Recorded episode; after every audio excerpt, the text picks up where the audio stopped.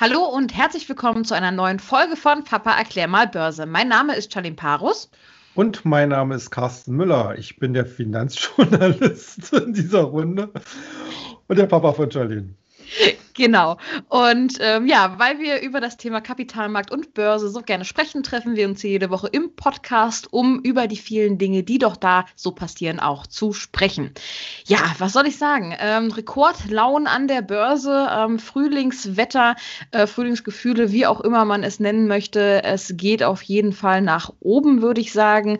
Ähm, ja, sind das denn jetzt wirklich ähm, neue Rekorde, die da weiterhin ähm, gefahren werden können?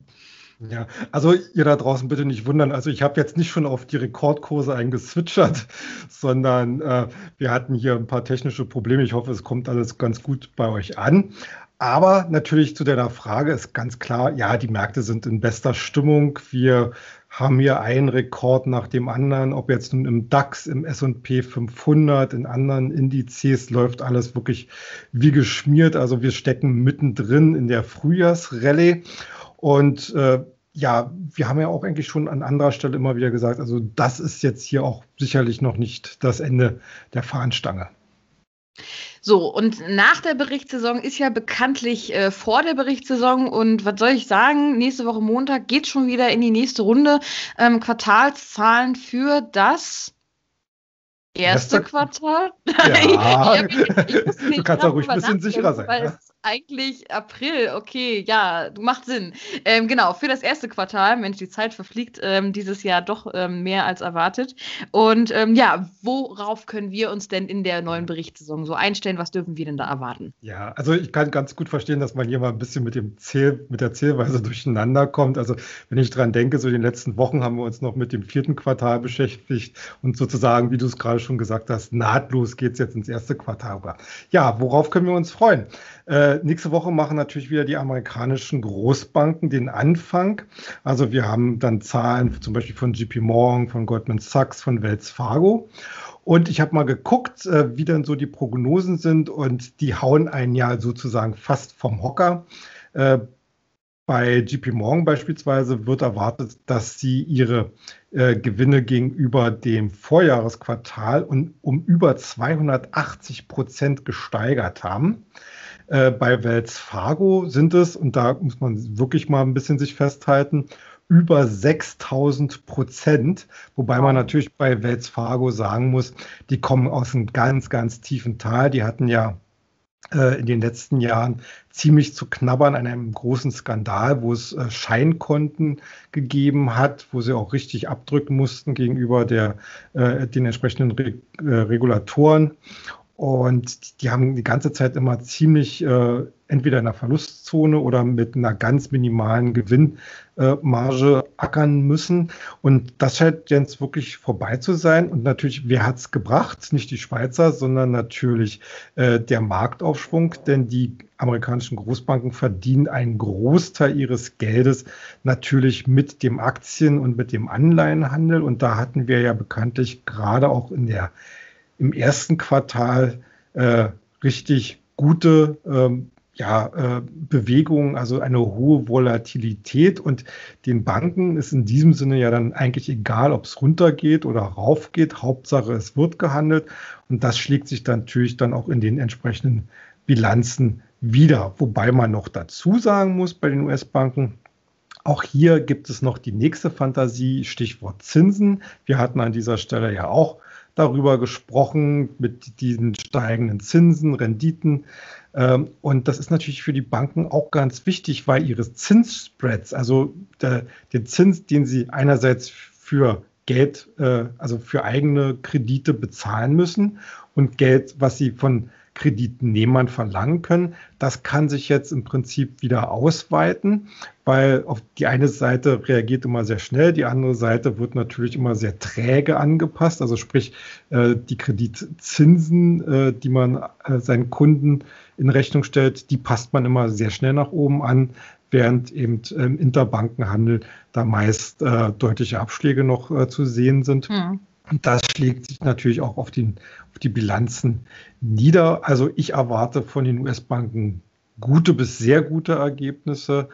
Jetzt ist es natürlich dann die, der spannende äh, Blick auf das zweite Quartal, denn natürlich können solche Ergebnisse nur dann gehalten werden, wenn es auch an der Börse weiterhin rund läuft. Und wir wissen ja alle, äh, auch wenn die Rallye derzeit intakt scheint, wenn die Volatilität wieder abnimmt, dann ist auch das Handelsvolumen etwas weniger.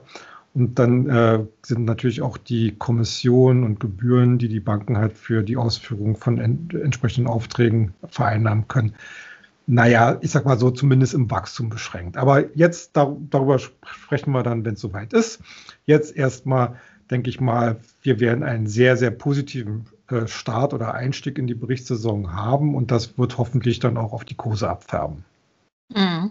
Man sagt ja immer, dass die Börse sehr weise ist und sehr zukunfts, äh, nee, weisend ist wahrscheinlich das falsche Wort, zukunftsblickend. Ähm, also es ja. guckt ja in die Zukunft rein, ne, preist rechtzeitig äh, die ganzen Geschichten ein.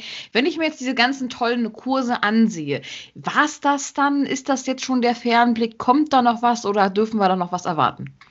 Also wir sind eigentlich hier bei uns in der Redaktion äh, der Meinung, das war es noch lange nicht. Äh, die Grundlage dafür bietet eigentlich letztlich äh, die Konjunkturerwartung, die wir haben.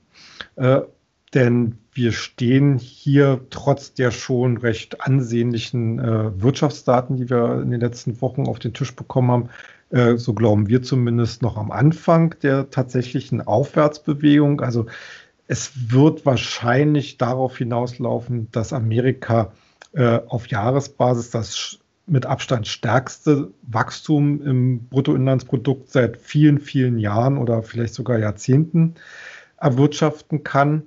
Wir werden höchstwahrscheinlich in China wieder ein sehr robustes Wachstum oberhalb von 6 Prozent bekommen.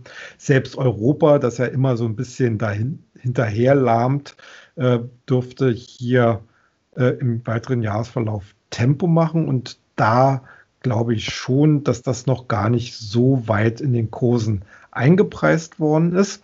Wir hatten jetzt, wie gesagt, diese Situation gerade bei Technologieaktien, dass es ja hier mal so eine kleine Zwischenkorrektur gab, die sicherlich bei dem einen oder anderen ein bisschen wehgetan hat. Aber das äh, stellt sich jetzt im Nachhinein eigentlich so dar, dass dieser, äh, dass es eben nicht dieses, diese große Rotation von Technologie zu äh, Konservativen, zu Zyklikern gekommen ist, sondern dass beide Sektoren, um das jetzt mal so zu sagen, im Hand in Hand im Gleichschritt jetzt nach oben laufen. Äh, die einen natürlich, weil sie zum Teil Schnäppchenniveaus geboten haben und die Leute wieder zugegriffen haben, weil natürlich Technologie alles äh, beinhaltet was unser heutiges Leben mehr oder weniger ausmacht.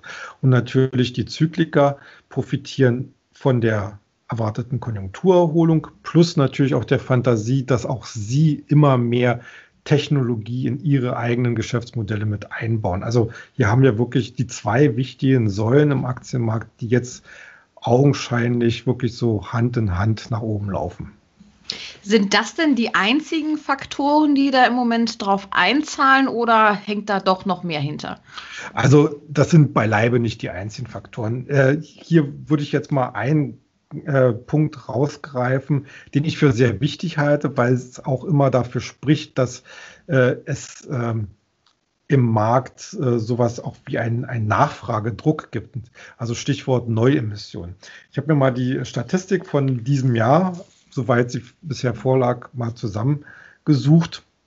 Und wir hatten in diesem Jahr schon Neuemissionen im Gesamtvolumen von 200 Milliarden Dollar. Das ist das beste Boah. Quartal seit 2014. Mhm. Wir haben hier zum Beispiel, also äh, der, der bisher größte äh, Börsengang in Europa, von dem man eigentlich fast gar nichts mitbekommen hat, weil er nämlich in Amsterdam stattfand, war nämlich der Internethändler InPost. Der hat 3,2 Milliarden äh, Euro erlöst. Dann gab es in Frankfurt gab es ja äh, zum Beispiel Vantage Towers. Das, die machen Mobilfunktürme, also beziehungsweise nicht machen, sondern die besitzen Mobilfunktürme. Ich glaube, das war eine Vodafone-Tochter. Die haben 2,3 Milliarden eingenommen.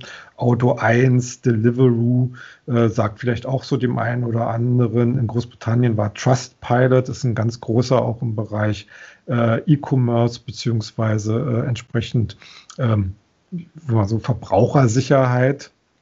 die haben ja dann zum Beispiel so eine, so eine, so eine, äh, dass man ähm, als Unternehmen sich dort reden lassen kann und bewerten lassen kann und dass, dass man das dann auf die Webseite macht, dass die Leute, die Kunden, die da hinkommen, sagen, ah, okay, äh, das ist nicht irgendeine Bruchbude, die mein Geld abzockt, sondern äh, da stecken wirklich äh, ehrbare und vernünftige Kaufleute dahinter. Mhm.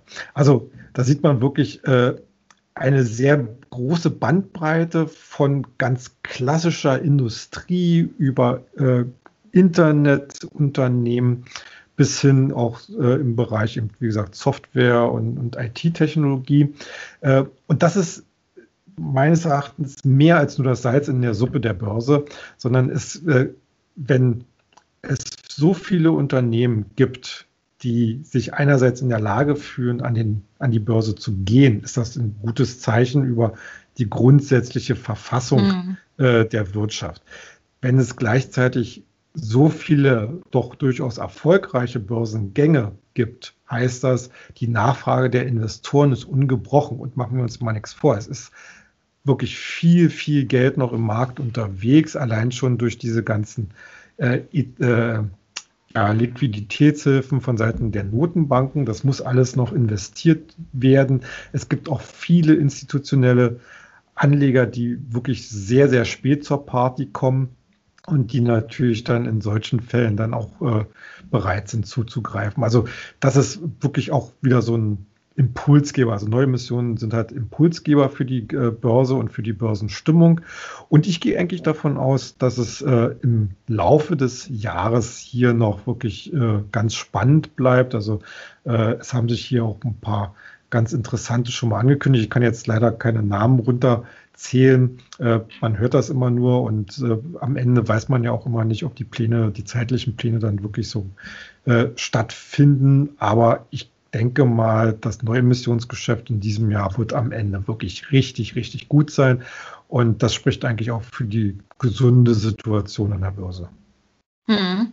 Ein, ein weiteres Thema, was uns jetzt mittlerweile schon seit ein paar Folgen hier im Podcast ähm, begleitet, ist das ja dicke Billionenpaket von beiden, ähm, jetzt das zweite schon, ähm, und zwar für die Infrastruktur des Landes.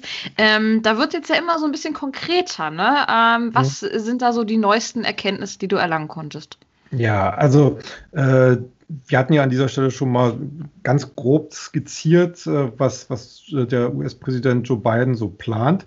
Äh, er hatte jetzt vor kurzem auf einer Rede, ich glaube in Philadelphia war das, so die zentralen Punkte seines sogenannten American Jobs Plan vorgestellt dieser Name ist halt äh, schon mit Bedacht gewählt, denn er will halt nicht nur die Infrastruktur in Amerika modernisieren und auf den Stand mhm. des 21. Jahrhunderts heben, sondern vor allen Dingen damit auch äh, Arbeitsplätze schaffen. Das äh, ist so ein, so ein Stichwort, was äh, amerikanische Pro äh, Präsidenten immer sehr, sehr gerne bringen.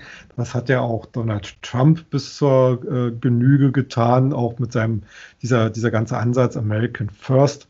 Äh, ja. War ja nichts anderes letzten Endes, als dass er gesagt hat, also er will wieder Jobs in Amerika schaffen, gerade auch im industriellen Bereich. Und in diese gleiche Kerbe schlägt letzten Endes auch Joe Biden. Äh, ja, wofür, äh, er hat auch schon mal so ein skizziert, wo, wie viel Geld er dafür jetzt erstmal ausgeben will. Äh, ich habe mal zusammengerechnet, ich bin so auf 2,2 bis 2,3 Billionen Dollar gekommen. Mhm.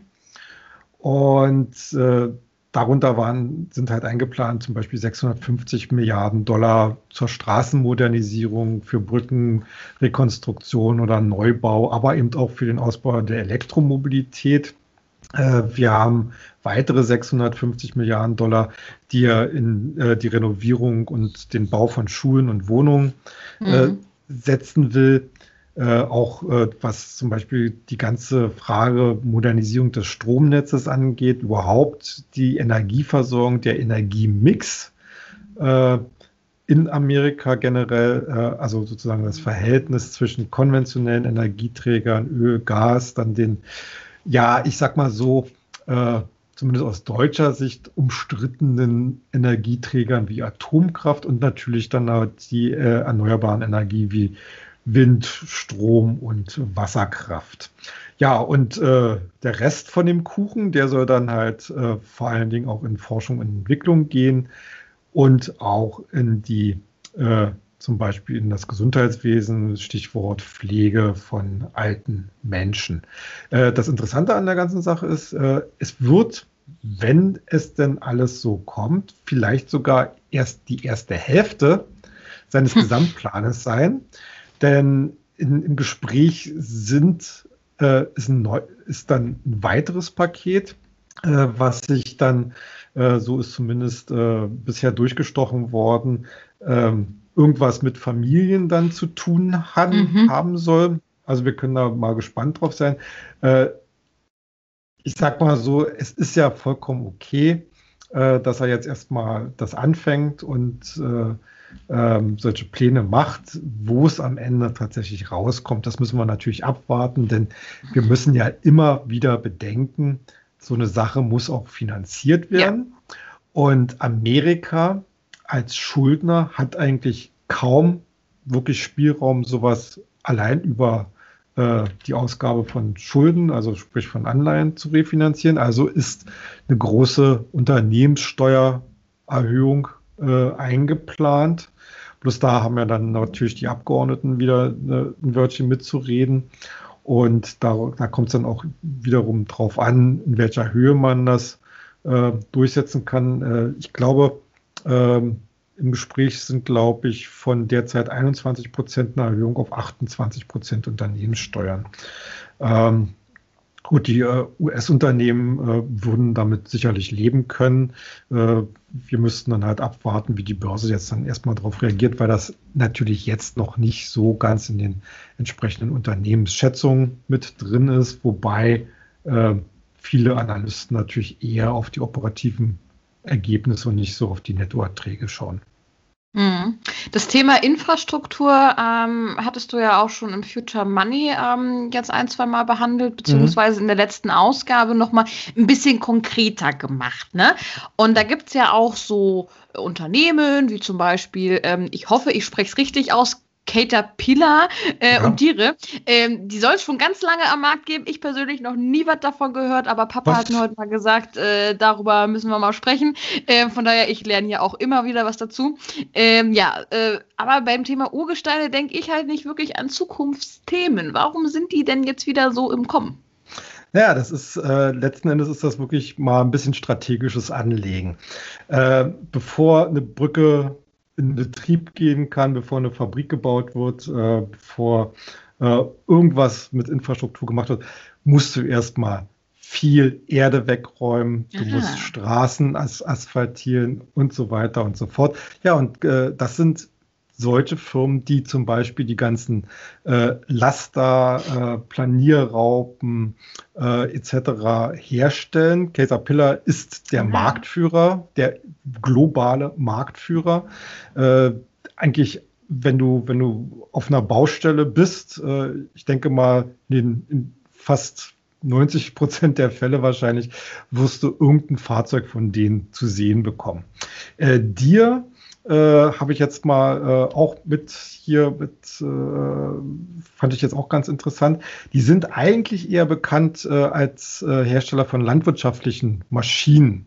Aber mhm. auch, äh, aber haben aber trotzdem auch diese Dumper und, und Planierraupen und sonstiges im Angebot. Es gibt noch ein paar andere Firmen, zum Beispiel Cummins, finden wir hier im Haus sehr interessant das ist eigentlich ein Motorenhersteller, also, aber der macht eben Schwerlastmotoren. Also das sind dann die Dinger, die dann halt in so einem Caterpillar-Laster äh, drin sind oder mm, okay. drin sind. Ähm, und da, da, sollte man wirklich als Anleger mal wirklich so diese klassische, ähm, wie sagt man so schön, äh, Top-Down an, nee, Bottom-up Ansatz äh, fahren. Also sprich, äh, gar nicht mal so äh, hochtrabend jetzt an irgendwelche diffizilen äh, äh, Gebäude, Infrastrukturen etc. denken, sondern einfach erstmal denken, die, die als erste Arbeit kriegen und mhm. Aufträge kriegen, sind halt die, die den, äh, die, die Erde wegräumen. Ne? Und die Taler einräumen wahrscheinlich. Bezieh beziehungsweise die da die entsprechenden Maschinen dazu liefern. Was nicht heißen soll, dass, äh, also gerade im Infrastrukturbereich haben wir natürlich eine extreme Bandbreite an, an Unternehmen, die wir hier dann entsprechend äh, äh, mit beobachten können, auch, auch äh, wo wir auch entsprechende Empfehlungen aussprechen, weil es einfach so umfassend ist und gerade in Amerika, wo du wirklich an jeder Ecke und an jedem Ende eigentlich Bedarf hast, hier wirklich eine Modernisierung der, der, der, mhm. ähm, ja, der generellen Infrastruktur halt voranzutreiben. Mhm. Ein anderes Thema in deiner Aufzählung ähm, zum Konjunkturpaket war ja auch der ganze Energiesektor. Mhm. Und der war ja in letzter Zeit ähm, eigentlich ziemlich gut unterwegs, ähm, jetzt mal von ein paar Werten ausgenommen. Ähm, zum Beispiel Wasserstoff hat ja ein bisschen geschwächelt in letzter ja. Zeit. Ähm, aber Werte wie Solar und Wind ne, zählt ja trotzdem alles ähm, mit in diesen Sektor Energie mit rein. Ja. werden die denn jetzt davon auch nochmal profitieren? Also gehe ich davon aus. Also wir haben äh, im Energiesektor, wie gesagt, das ist eines der, der Kernthemen bei diesem Infrastrukturpaket, äh, beziehungsweise bei dieser entsprechenden Spekulation. Und da haben wir ganz unterschiedliche Sorten von Unternehmen, würde ich es mal jetzt so äh, ja. benennen. Äh, also wir haben zum Beispiel auch im Future Money haben wir ja zum Beispiel besprochen, so, so Firmen wie Enphase Energy oder Advanced Energy, die eher so als Systemdienstleister äh, dann irgendwann mal zum Einsatz kommen. Äh, aber auch die ganze äh, Thematik eben der, der Energieerzeugung ist einfach äh, weiterhin ein großes Wachstumsthema und du hattest ja gerade schon angesprochen, äh, Wasserstoff, Solar, Wind, das wird im amerikanischen Energiemix in den nächsten Jahrzehnten eine wesentliche Rolle spielen. Ich weiß gar nicht, ob ich, äh, ich glaube, ich hatte das letzte Woche schon mal äh, erwähnt, dass ja so das Ziel besteht in Amerika, äh, glaube bis äh, 2050 40 Prozent oder 2040 50 äh, Prozent äh, der Stromversorgung oder der Stromerzeugung aus äh, erneuerbaren Energien mhm. zu schaffen. Und das werden die auch nicht in-house schaffen. Also von wegen hier nur amerikanische Firmen, wie äh, das manchmal jetzt so kolportiert wird. Äh, natürlich werden vor allen Dingen natürlich die Amerikaner erstmal Aufträge kriegen, aber es ist halt sehr viel internationale Kompetenz unterwegs und da wird es dann auch äh, entsprechende milliardenschwere Auftragsvergaben äh, ins Ausland gehen. Und äh, da haben wir natürlich dann auch zum Beispiel in Europa ganz viele Firmen, die da in die entsprechende Bresche springen können. Mhm. Da passen ja auch ähm, gerade die Unternehmen wie zum Beispiel Nordex oder mhm. äh, Nell ASA oder ASA, keine Ahnung, wie die ausgesprochen werden. Äh, irgendwie hapert es da heute ein bisschen, ähm, die ihr uns öfters mal nennt und mal nachfragt. Die passen ja da ziemlich gut in diesen Sektor mit rein. Ähm, wie wird es denen denn gehen? Sind ja auch, also zumindest Nordex ist ein deutsches Unternehmen, glaube ich. Ja. Ähm, ja. ja. werden die davon auch profitieren? Ja. Weil unsere Sendung ja Papa erklär mal Börse heißt. Äh, ASA ist im Prinzip nichts anderes, als wenn du sagen würdest Corporation oder, oder AG. Also Danke das ist im Prinzip In welchem genau. Land dieser Welt? Äh, äh, Nell kommt aus äh, Norwegen. Aus Norwegen, okay. Aus Norwegen. Ja, äh, bleiben wir vielleicht gleich mal bei Nell, äh, weil ich hatte nämlich gerade das Vergnügen, eine etwas tiefere Analyse dazu zu machen. Und ich, äh, ich habe ja immer so ein bisschen sehr kritisch auf den Wasserstoffsektor geschaut, weil da schon sehr, sehr viel Hype dabei war und auch immer ist, immer noch ist. Aber wenn man da mal, ich sag mal so, diese, diese, diese Schale so ein bisschen abkratzt und mal so ein bisschen in den Kern schaut, muss ich einfach mal sagen, ist äh, beispielsweise Nell für mich äh, so ein Wert, wo man sagt, da muss man zwar ein bisschen Geduld haben, aber das kann mal was richtig Gutes, Großes und Profitables werden. Denn äh, Nell hat sich äh, wirklich entlang der gesamten Wertschöpfungskette im Bereich Wasserstoff aufgestellt. Also Wertschöpfungskette, was heißt das in diesem Fall? Äh, das Unternehmen stellt zum Beispiel Elektrolyser her und, und, und verkauft die. Elektrolyser braucht man eben, um Wasserstoff herstellen zu können. Äh, dann hat man einige Tochterfirmen, die dann auch gleichzeitig so Service und Projektierung und sowas machen. Äh, gleichzeitig äh, bietet man eben auch Lagermöglichkeiten oder Lagerlösungen für Wasserstoff an, bis mhm. hin dann letzten Endes zum Vertrieb. Stichwort Wasserstofftankstellen. Da, da arbeitet man ja auch mit äh, Everfill äh, äh zusammen, äh, was auch äh, eine Tochter oder eine, eine, große Beteiligung von war, die jetzt inzwischen auch selbstständig an der Börse notiert sind. Mhm. Und hier sich auch sehr stark momentan umtun, äh, auch über externes Wachstum, sprich Akquisitionen. Die sind zum Beispiel auch in Dänemark, äh, glaube ich, äh, unterwegs. Ähm, ja, bei Nell ist halt wirklich so die Sache, die haben ein extrem interessantes Umsatzwachstum.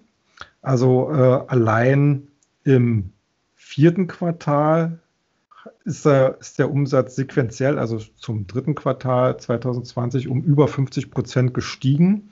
Äh, für das Gesamtjahr, also für dieses Jahr insgesamt, wird damit gerechnet, dass sie äh, den Umsatz um weitere 60 Prozent auf Jahresbasis äh, erhöhen können und äh, im, äh, in den Folgejahren dann entsprechend weiterhin sehr hohe zweistellige Prozentsätze erreichen.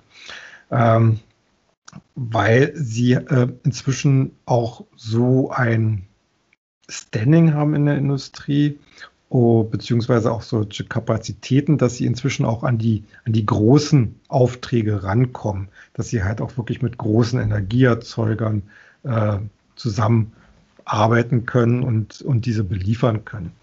Äh, das Einzige, woran es ein bisschen hackt oder überhaupt hackt, ist halt die Profitabilität, denn äh, äh, operativ äh, schreibt das Unternehmen weiterhin rote Zahlen und äh, geht es nach den Analystenschätzungen, dürfte erst 2024 ein erster kleiner Nettogewinn herausspringen, ohne Sonderfaktoren.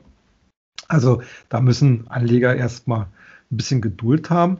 Allerdings muss ich dazu auch wiederum sagen, äh, Nell ist finanziell gut ausgestattet. Also die hatten im letzten Jahr haben sie über zwei Milliarden äh, norwegische Kronen über Privatplatzierungen eingenommen. In diesem Jahr haben sie auch nochmal über eine Milliarde äh, äh, Kronen äh, auch wieder über eine Privatplatzierung eingenommen. Also sie sind finanziell gut aufgestellt, haben kaum Schulden oder eigentlich de facto fast gar keine Schulden. Mhm. Ähm, sie planen jetzt äh, für dieses Jahr rund 25 Prozent der eingenommenen äh, Gelder äh, in, in, Wachstum zu investieren, also sprich in Kapazitätsausbau, in Personalstellen etc. Ähm, also da wird man höchstwahrscheinlich in diesem Jahr auch wieder deutlich rote Zahlen unterm Strich dann schreiben. Aber äh, solange Sie das vernünftig erklären, und das tun Sie, weil Sie eben in Wachstum, in zukünftiges Wachstum investieren, denke ich mal, geht das in Ordnung. Und äh, jetzt diese ganzen äh, äh, Volatilitäten, die wir jetzt in den letzten Wochen hatten, äh, auch mit, mit entsprechenden Kursabschlägen. Also Nell hat ja in der Spitze 40 Prozent verloren äh, von, von seiner Kursspitze. Äh, aber selbst diese 40 Prozent haben den langfristigen Aufwärtstrend nicht gebrochen. Und das ist eigentlich für mich ein sehr gutes Zeichen, dass man hier, ähm, na, ich sag mal so, zumindest mit einer, mit einem Fuß in der Tür sein sollte. Hm. Ähm, du hattest noch Nordex angesprochen. Genau. Äh, Nordex macht äh, inzwischen auch wieder richtig Freude, vor allen Dingen was die Auftragseingänge angeht. Also es äh, vergeht ja momentan gar keine Woche, wo nicht irgendein Deal wieder an, angekündigt wird. Äh, ich glaube, jetzt äh, am Freitag oder am Donnerstag hatten sie äh, über 70 Megawatt Installationskapazität aus Deutschland als neuen Auftrag. Und ansonsten merkt man, sie sind wirklich international aufgestellt. Also Spanien, äh, Brasilien. Äh, sie haben auch ein interessantes Amerika-Geschäft, von dem hört man jetzt aktuell noch nicht viel, aber ich denke mal, da könnte im Laufe des Jahres noch ein bisschen was kommen. Also äh, die Auftragslage scheint deutlich belebter zu sein als im letzten Jahr. Und ich glaube auch, dass, äh, dass dann die entsprechenden Geschäftszahlen, also Umsatz und Gewinn hier äh, sukzessive auch wieder verbessert werden können. Also äh, das Problem bei Nordex ist halt seine Größe. Also man äh, als Nordex äh, stellt ja Windturbinen her mhm. und äh, da ist man eher zweite Liga weil wirklich so die Big Player sind, sind da inzwischen zum, zum Beispiel Vestas oder Siemens Gamesa Aber wenn man sich mit dem Thema äh, Windenergie auseinandersetzt und investieren will, denke ich mal, äh, ist es auch nicht verkehrt, bei, bei Nordex vorbeizuschauen und äh, vielleicht da auch mal als Beimischung mit reinzunehmen. Hm. Ein, ein, weiteres Thema, ich traue es mich fast gar nicht anzusprechen oder dieses Wort in den Mund zu nehmen. Es geht um Corona. Ähm, und zwar, ja, begleitet uns ja nun leider die letzten zwölf Monate. Eigentlich äh, hatte ich mir vorgenommen, da im äh, Podcast ja eigentlich nicht mehr so viel drüber zu reden, weil man hört ja auch immer überall was. Ja, nach wie vor ein ernstes Thema natürlich, aber irgendwie will man auch nicht mehr so wirklich. Ich denke mal, ihr wisst, was ich meine. Äh, worauf ich auf jeden Fall hinaus möchte, ist, ne, seit über einem Jahr sitzen wir jetzt hier mittlerweile zu Hause, niemand darf verreisen.